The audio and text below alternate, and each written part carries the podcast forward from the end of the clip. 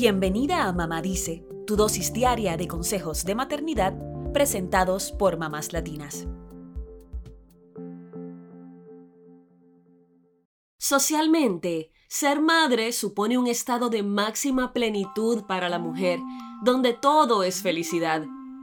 Sin embargo, la maternidad real, esa que experimentamos las mamás a diario, suele parecerse más a una carrera de obstáculos, en la que muchas veces tenemos ganas de sacar bandera blanca y rendirnos, y otras nos sentimos auténticas y empoderadas Wonder Mummies.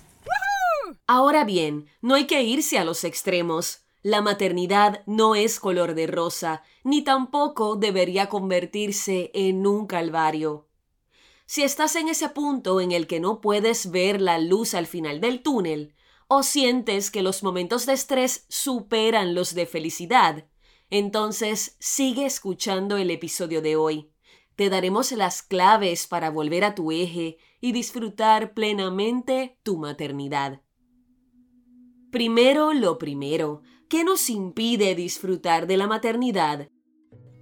Empezaremos citando la siguiente frase de Irene Durán García, experta en acompañamiento en la maternidad y autora del blog Cuidados y Caricias.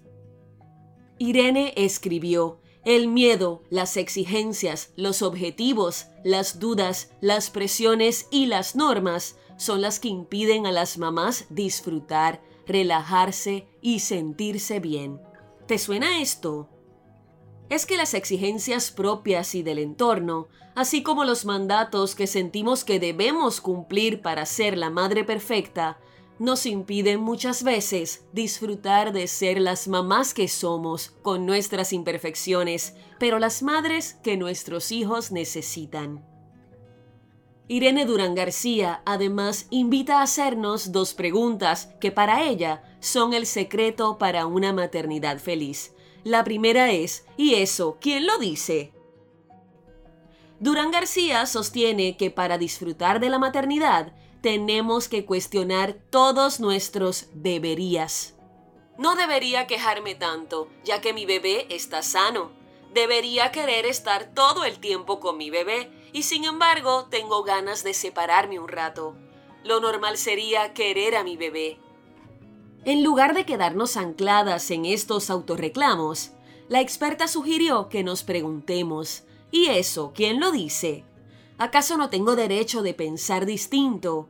Y si yo no lo siento así, ¿qué pasa? ¿Dónde se supone que está escrito que esto tiene que ser así?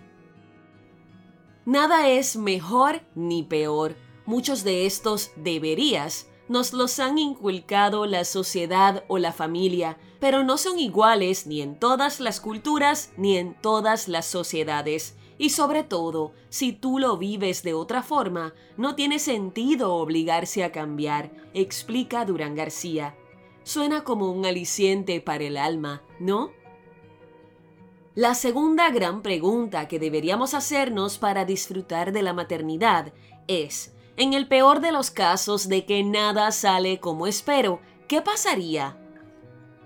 A veces, las madres nos ponemos el traje de drama queens y sentimos que las cosas que hacemos son gravísimas y que no tienen vuelta atrás. Por ello, la experta sugiere no dejarse llevar por el pesimismo, por los extremos del entorno y tratar de apartar a aquellas personas negativas o que te hacen sentir mal. Sí, tal como escuchas, dile adiós a los haters que te rodean.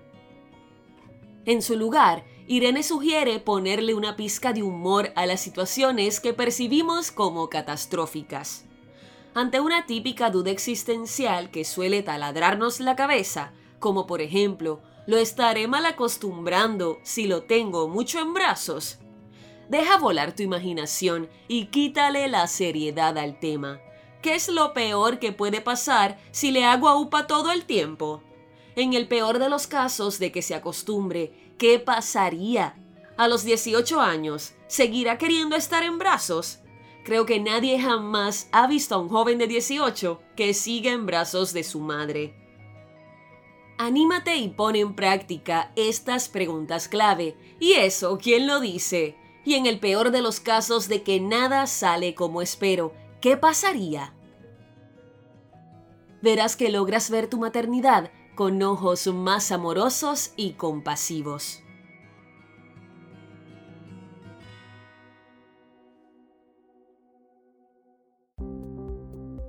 Eso es todo por hoy. Acompáñanos mañana con más consejitos aquí en Mamá Dice y síguenos en mamáslatinas.com, Mamás Latinas en Instagram y Facebook y Mamás Latinas USA en Twitter.